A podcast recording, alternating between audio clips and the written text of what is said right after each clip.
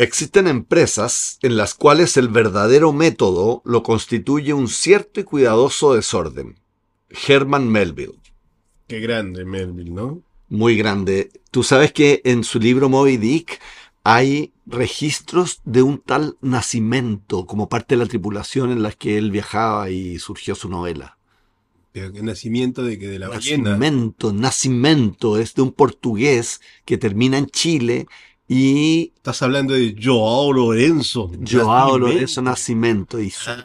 sobrino, él puso una librería en Ahumada y después su sobrino abre la editorial que publica los grandes poetas chilenos. Esa librería se abre pues en 1873. La librería, claro, ¿no? claro, y claro. Y después el 17, cuando muere este tío de la librería, se lo hereda Al a sobrino. Carlos George Nacimiento. Es Y el él, que hace la gran editorial. exactamente. Sea, que es una editorial mágica. O sea, es, es que dejamos de depender tanto de las publicaciones de afuera y por primera vez se publican los, local, los En locales. Chile. En Chile. sí. Pero ¿por qué me dices todo eso? Bueno, porque invitamos a Pablo George Nacimiento, Ya. bisnieto de este Ah, personaje. no, no te puedo creer. Es un, es un homenaje a la Pero ¿y editorial cómo. ¿Y cómo habrás conseguido ese contacto? Bueno, tú sabes, todos los contactos que uno tiene. Soy moscas para, soy miel para las moscas. Bueno, además hemos recibido un poemita, no, un gran poema ¿De? Gloria Figueroa que nos escribió a poetasroculista.gmail.com. Todo porque es tu alumna. Gracias, no está ahí. Ok.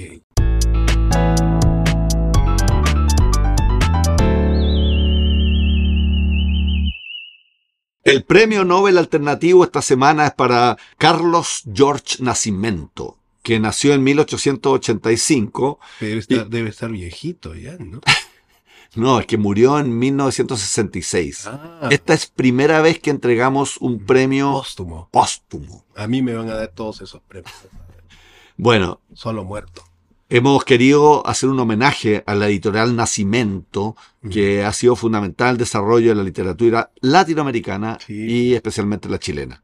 Y No habría libros en Chile si esa editorial no, no existiese. ¿Qué hubiera pasado con Neruda si Crepusculario no hubiera salido en Nacimiento? No ¿Qué habría, hubiera pasado? Neruda, no habría Neruda. Claro. Vicente Huidobro sí, porque tenía plata y publicaba afuera. no, pero, tampoco. pero Gabriela Mistral, poeta, Guidobro era un poeta francés. De- exactamente. Desolación. De Gabriela Mistral De Gabriela publicó, Mistral. pero primero en Estados Unidos. Sí, y después Nacimiento publica aquí. Así es. Y Pablo de Roca también publicó en Nacimiento. Así Y Nicanor Parra publicó. Y de las mujeres, Y, Teresa eh, Bilsmont. Teresa Bismont, María Monbel. Claro. Bueno, queremos hacer un homenaje y por eso hemos invitado, eh, nos ha salido millones de dólares poder financiar a este invitado que se llama Pablo George Nacimiento. ¿Por qué? Porque es aristócrata, dice. Escuchen la entretenida entrevista que ha tenido con nosotros. amigo con nosotros. ¿Cómo, cómo así que un eh, ancestro tuyo, un nacimiento, trabajador de un barco ballenero, llega a Chile y su descendencia termina convirtiendo eh, el apellido en un sinónimo de una industria, la primera industria editorial que le da una suerte de paternidad al libro en Chile? Pablo, gracias por estar en el programa. ¿Qué tal, Javier? Bueno, gracias por invitarme. Eh, la historia es increíble. Eh, estamos hablando de esta ascendencia mía de las Islas Azores, eh, que se divide entre la familia Lorenzo, por un lado, y, y la otra es Nacimiento. Es muy fácil. Mi tatarabuelo era ballenero eh, de las Islas Azores, con una ascendencia, tenemos un árbol de familia que, que, que llega al 1500, mostrando cómo esta familia navegaba, surcaba los siete mares durante cientos de años, primero como capitanes de marina portuguesa y después como balleneros, y entonces este tatarabuelo mío pa- había pasado muchas veces por Chile. Eh, de hecho, él siempre habló muy bien de Chile. Mi tatarabuelo eh, trabajaba en esta flota americana de balleneros, se ausentaba por un año a la vez, pero cuando volvía le llevaba libros a, mi, a, a- a la familia. Habían construido una biblioteca bastante surtida, entre los cuales estaba Moby Dick, que, que fue el libro predilecto de mi bisabuelo, dado que su papá, eh, como en algún momento te conté, había trabajado en el mismo barco que Herman Melville antes que escribiera Moby Dick. Entonces, cuando, cuando Melville publica Moby Dick en el primer manuscrito que escribe, eh, hay una lista, hay crew lists, eh, o sea, listas de tripulación, donde figura el nombre del tatarabuelo que surcaba los siete mares y que, le da, eh, y, que luego haría de manera tal que mi bisabuelo tuviera ganas de venir a Chile a trabajar con un tío, o sea, el hermano de su mamá, que había abierto acá en Chile en 1873,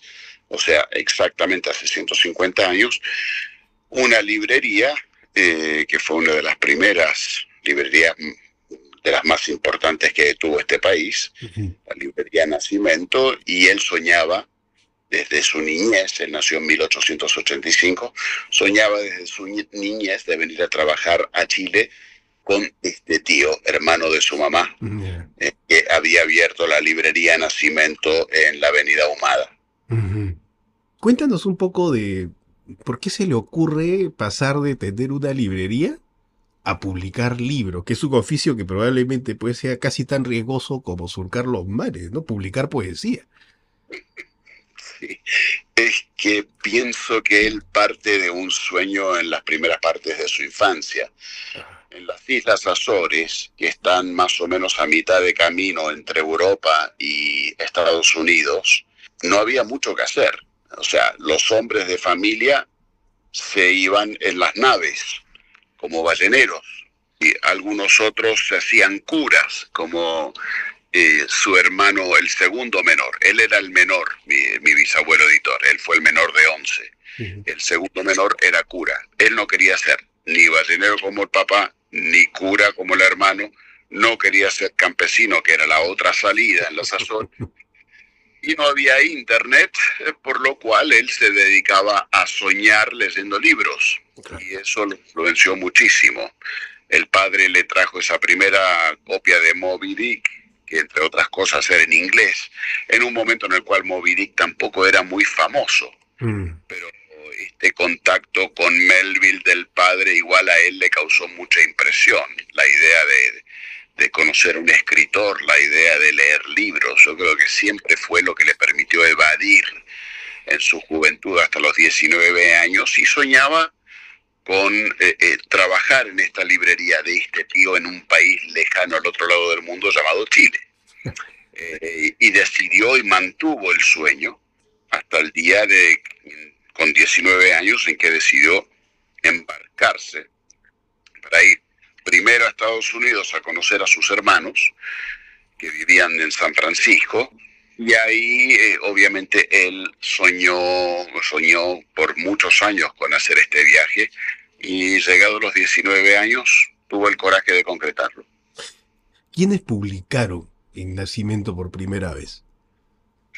Al principio, principio, el tío Joan Nacimiento había publicado libros a fines del 1800, eh, era poco la línea latinoamericana de cómo se publicaban los libros. En América Latina los libros, los libros no religiosos, claramente hablo, ¿no? Libros de, lectura común fueron publicados o por libreros que se dedicaban también a publicar algún libro, o por el escritor mismo que se hacía imprimir copias de su manuscrito sin ningún tipo de curatoría, ni correcciones, ni selección de tipografía, papel, etcétera. Entonces él publicó algunos para comenzar, pero cuando llegó mi bisabuelo y heredó esa librería al morir el tío en 1917, comenzó con la ayuda de Eduardo Barrios y César Cascabel, eh, con quien eh, se asoció con él para una, una, una, cantidad limitada de libros y después Eduardo Barrios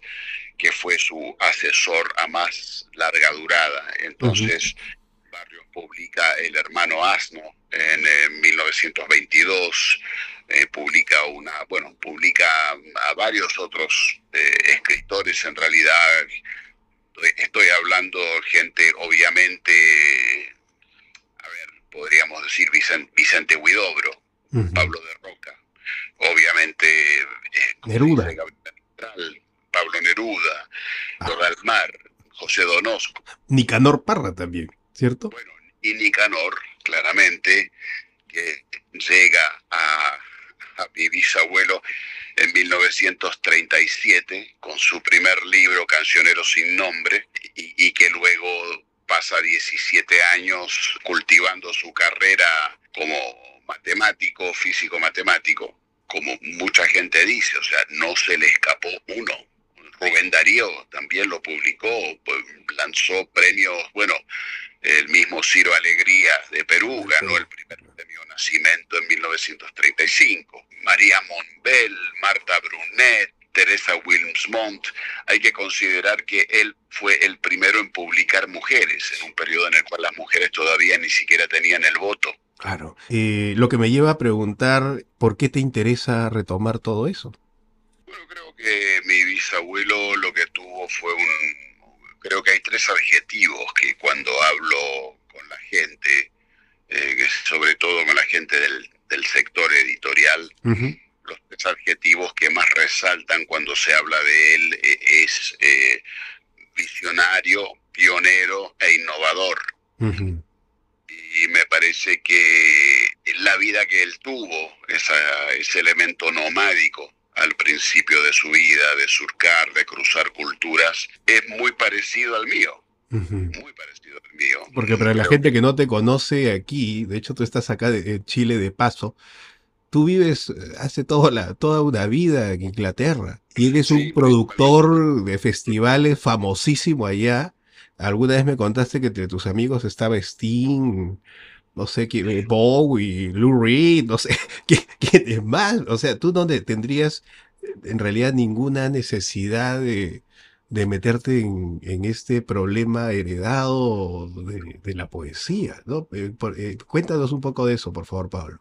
Bueno, eh, yo crecí en una casa con una fuerte identidad hispana que estaba anclada, eh, anclada en esa herencia literaria que existe en la familia. Eh, me parece que lo que hizo mi bisabuelo es tan gigantesco y poco a poco voy destapando una aventura tras del otro y, y voy tomando conciencia que me quedan miles de aventuras por destapar porque este viejo portugués no solo fundó esta, este primer negocio holístico eh, editorial del continente eh, latinoamericano. O sea, no había una editorial que integrara toda la cadena del libro desde, eh, desde la editorial a la imprenta, a la, ¿cómo se dice?, a las librerías. Él tuvo una visión que fue impresionante. Y como Raúl Zurita mismo me dijo, o sea, él le impuso a los escritores una nueva forma de pensar en la presentación del propio trabajo. Claro. Entonces, bueno, me pareció fantástico y creo que ese, ese approach, ¿no? ese enfoque, esa manera de encarar la creatividad es algo que, que, que te puede dar un trabajo muy satisfactorio puede ser que también por eso me río cuando digo que debo ser un poco masoquista para querer seguir con esta línea. Seguramente el libro no es, no es un modo de enriquecerse. De hecho, en inglés existe una famosa, eh, una famosa, un proverbio, una, un dicho que dice que si uno quiere ganar una pequeña fortuna eh, como editor, tiene que comenzar con una gigantesca. Eh, entonces, eh, claramente no estoy en eso para, para, para estrictamente la ganancia, ganancia monetaria, aun si también es interesante escuchar lo que dice mucha gente cuando habla de mi bisabuelo, que eh, él realmente, el amor de su vida fue su catálogo. Y en ese catálogo, con ese catálogo él logró más de 6.500 publicaciones, lo cual como me dijo un viejo y muy conocido editor británico, es una locura hasta para una editorial hoy. O sea, sin ir más lejos, 6.500 eh, títulos es una locura. De hecho, también me lo dijeron editores acá en Chile, pero creo que mis momentos de epifanía principales que me llevaron a deducir que yo no podía dejar caer este legado, no podía dejar olvidar este legado porque no era solo importante para Chile, sino que me fui dando cuenta que en realidad el bisabuelo era famoso en el mundo entero. Fue lo que fue ahí fue el momento, fue en Inglaterra en realidad. Cuando este mismo editor me dijo, ah, me dice, pero usted es el bisnieto de don Carlos Nacimiento. Y ahí me quedé boquiabierto pensando cómo conoce este hombre a Carlos Nacimiento. O sea, estamos en Inglaterra a 20 mil kilómetros en otro idioma. Pero está claro que también este señor eh, se especializaba en traer a escritores latinoamericanos a la lengua inglesa. Entonces, por eso también conocía Nacimiento. Te debo hacer entonces, Pablo, la última pregunta del programa. ¿Cuándo un visionario se da cuenta de que es visionario? Eh, es difícil. Quizás la pregunta, la respuesta más eh, apropiada, eh, bueno, creo que hay un par. O sea, uno se puede dar cuenta que uno tiene una cierta visión que, que se destaca por diferente cuando le resulta muy difícil implementarla porque nadie entiende lo que uno está diciendo y a otros le puede hasta parecer cómico lo que uno está diciendo. Eh, pero como dijo este científico que, inventó estos ascensores hacia el espacio, que le dijeron, ¿y usted cuándo piensa que van a comenzar a existir esos, estos primeros ascensores hechos eh, a cuerda, ¿no? Porque atados a cadena hacia la Tierra y en órbita, mantenidos por cadenas, ¿cuánto piensa usted que van a comenzar a existir? Y el tipo eh, respondió, dijo, más o menos 50 a 100 años después que la gente comienza a reírse de la idea. Qué pena. Oye Pablo, te agradecemos, te agradecemos mucho el tiempo y la deferencia que has tenido con nosotros. Y sé que ahora te vas para Buenos Aires a la Feria del Libro, así que te deseamos toda la, suerte del mundo. Eh, gracias por invitarme a contar esto y me voy para Buenos Aires y después me vuelvo a mi casa, a Londres, a donde me espera la primavera. Eso, eso va a ser una gran diferencia. Un abrazo, cuídate. Ah, gracias, igualmente.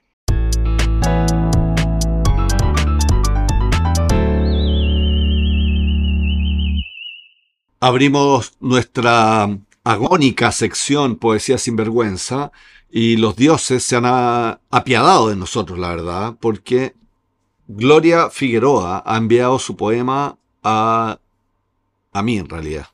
Puedes decir la verdad, te enviaba, tío, le has pedido a tu alumna que por favor. Lo que pasa es que, ella, ella escuchó seguramente nuestros lamentos y escuchó que nos faltaban poemas y nos mandó un poema para que se lo publicáramos. Estás mendigando poemas. Y, pero, oye, pero es muy buen poema. Gloria es profesora de inglés eh, y es muy buena poeta. Escucha. Navegable. Sádico masoquista, maquinista, silencio y lejanías en el tren manejas me escondo de ti, de le, de sé. Paso piola, pasajero escondido, a punto de masacrarme, masticarme, masificarme. Silencios y lejanías. En el tren viajan, nos escondemos, marinero, mar, madera marchita, madre, mamago, más nado, más nada, mantelito blanco, mantillas, muda mamá, me mudas, me enguantan, me enhebran, me encarcelarme, encementarme, enamorarnos, nos cortan sin trámite en la lágrima navegable del mapocho blanco. Río, mi río, morimos nos, la Trinidad. Excelente poema. Qué lindo. Sabes que está muy bueno el poema. Porque. escribe mejor que tú, tu alumno. Perdón también, que sea tan honesto. Oye, oye, la verdad, quiero decirte, Javier, que es nuestra alumna, porque fue al taller que hicimos en enero de los poetas ruculistas. Yo no he asistido a ese taller, perdón. ¿Qué taller? Ya, bueno. ya. No era yo. Me gusta mucho su juego con el lenguaje. Me encanta cómo juega con el lenguaje. Junta palabras injuntables, eh, hace numeraciones, a veces inconexas, y eso genera un efecto muy interesante. Sonoro, experimental. Experimental, sí, me gusta. Se hacía mucho, pues, este, eh, en, en la época más este, psicodélica del surrealismo. ¿no? Sí, pues hay algo de eso. Un poco. Pero me gusta mucho el final con, con esto como de la lágrima navegable del Mapocho Blanco. Sí. Eh, Es una suerte de viaje su poema. Sí, es una suerte de viaje, exactamente. Y es interesante, porque yo no leí la, el- la cita inicial que tiene el poema, Sí, que cita Vallejo, ¿no? Y dice, y si después de tantas palabras no sobrevive la palabra, tiene que ver. qué buena, ab- absolutamente, absolutamente. Es decir, el juego de la palabra que dice más allá que el signo. Es la, la potencia del significante. Muy buena. Muy bueno, Gloria. Excelente. ¿Por qué la animas tanto? Porque ha sido fiel y nos ha mandado un poema. Y por favor, la única que ha aceptado. Les pedimos que nos manden poemas a poetasruculistas.gmail.com o a palabradepoeta.com. Yo les pido que más bien, por favor, ya no manden nada. Porque es tedioso estar leyendo. Te- te lo tenía que decir.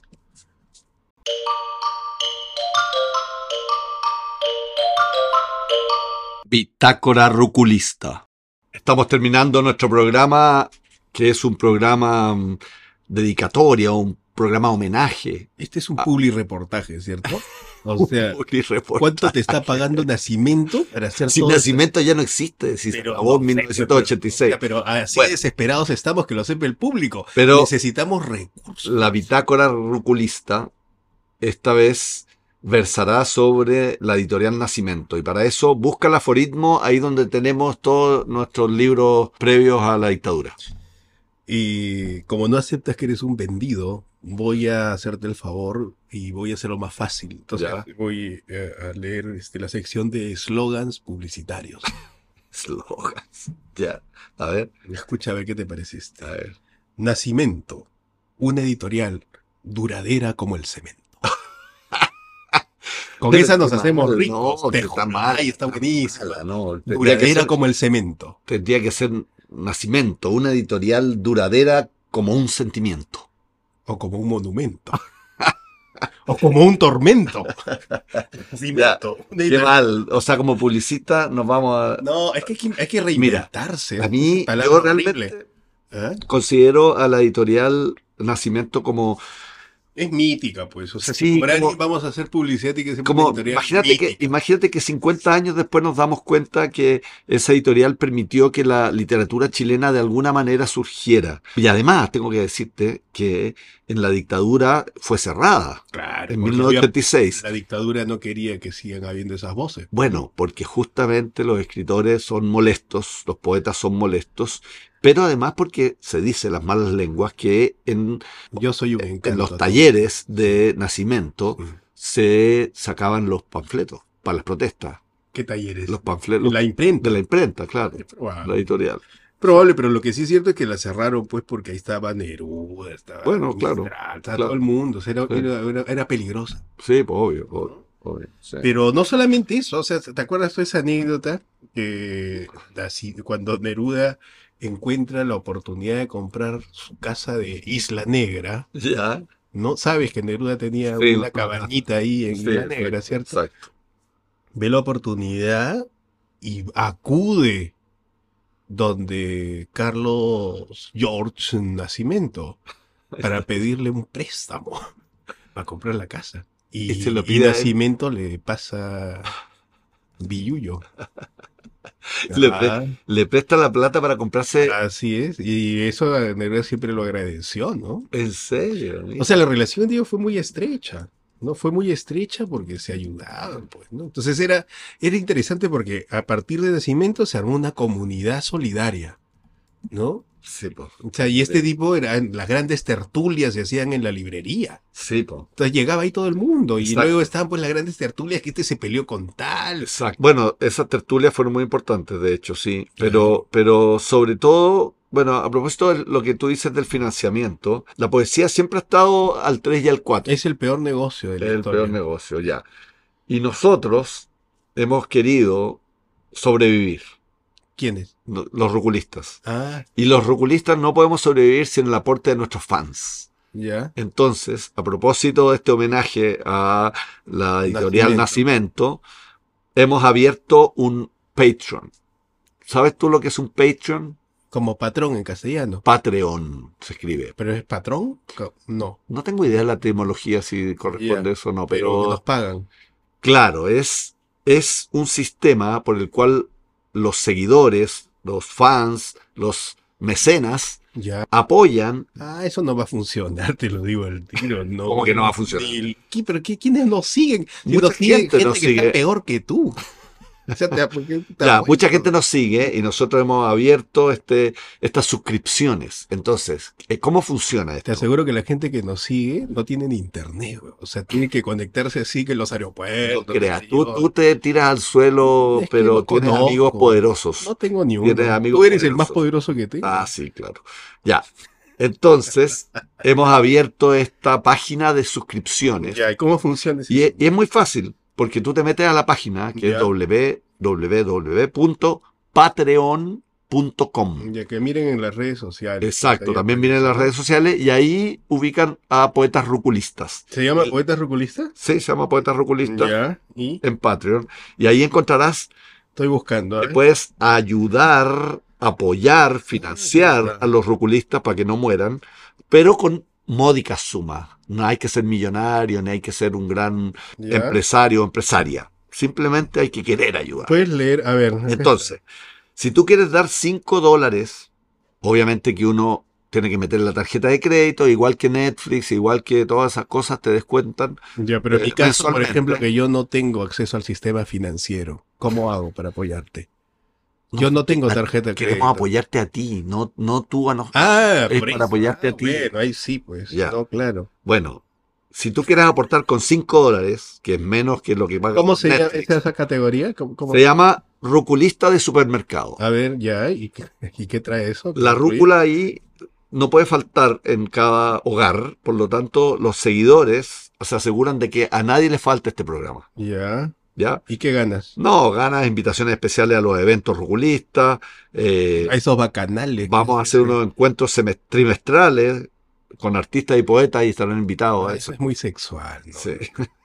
No. Ya, si tú quieres, realmente estás enamorado de los ruculistas. Yo que estoy viendo este, mira, que dice ruculista aspiracional. Exactamente, ese 10 puedes apoyarnos 10 con dólares. 10 dólares. Ya dice, mira, Y- la rúcula quiere conquistar el mundo. En este nivel, nuestros seguidores han sido bendecidos por el sistema y participan de los planes de enriquecimiento poético y digital. Claro. Y ahí, ahí le ofrecemos una beca para participar en alguno de nuestros talleres. Además de la bacanal, ¿no? Sí, sí. Ya. Pero además existe una tercera, Ya. un tercer nivel que se llama Ruculista Medici. Este La ya- rúcula requiere ya- mecenas desprendidos y bien posicionados. Claro, claro. Es que aquí En ya este- son 20 dólares mensuales. En este exclusivo estatus, nuestros seguidores se ponen una mano en el corazón y la otra en el bolsillo. Bueno, y hay una última etapa Ya, pero que se ¿qué, llama qué incluye eso? ¿Beca? la beca y además si eh, la persona escribe, nos puede mandar su poema y nosotros se lo corregimos. Qué aburrido, nadie te manda nada. Si no te mandan ni gratis, te mandan. Ya, ruculista tutelar es el cuarto nivel, es, es un Ah, tipo como de no. ruculista celestial. Si perteneces a este grupo imposible en la poesía, te declaramos ruculista celestial. Tu estatus casi divino te permite hacer lo que quieras. Claro. ¿Cómo se mete Bueno, es que está poniendo 100 dólares mensuales. Nah, No, sí. yo no creo que nadie nos dé 100 dólares mensuales, pero 5 y 10, yo creo que sí. Sí, sí. no, yo creo que lo más, mira, lo más digno sería simplemente que ya dejes de insistir en la poesía y te dediques a otras labores. Bueno, Y me, Esperamos- dejes, me dejes para, para esperamos que- finalmente en paz. esperamos que ustedes puedan sentirse muy satisfechos con este programa y por eso puedan aportar a que este programa no muera con este sistema de suscripciones. Este ha sido el Es programa más nuestra que hemos hecho. Última- El último programa. eh, nuestra última opción antes de morir atropellados por el sistema. Está raspando la olla. Ya, muchas gracias a Pablo George Nacimiento, muchas gracias a Gloria Figueroa, sigue así. Ya, pero en serio, si yo quiero colaborar, ¿dónde encuentro ese link? ¿Dónde está? Eso Como está en la en página nuestra- web. nuestras redes sociales y en la página de Patreon, Ya, ok. Vale, patreon.com slash poetas roculistas. Perfecto. Muchas gracias a Breaking Work y muchas gracias a Radio Universidad de Chile. Y a Patreon. Vamos a vender nuestros órganos pronto.